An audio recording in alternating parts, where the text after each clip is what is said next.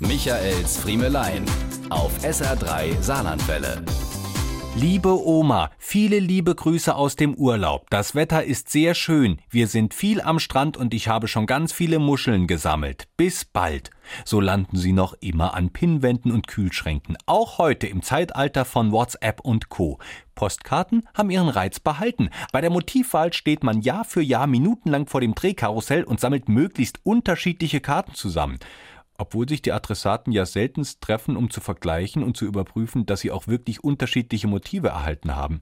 Inhaltlich hat sich auch nichts geändert. Noch immer schreiben die Mütter mit extra krakeliger Kinderhandschrift die Karten an Omas und Paten und rufen die Kleinen dann zum Unterschreiben in großen Blockbuchstaben herbei.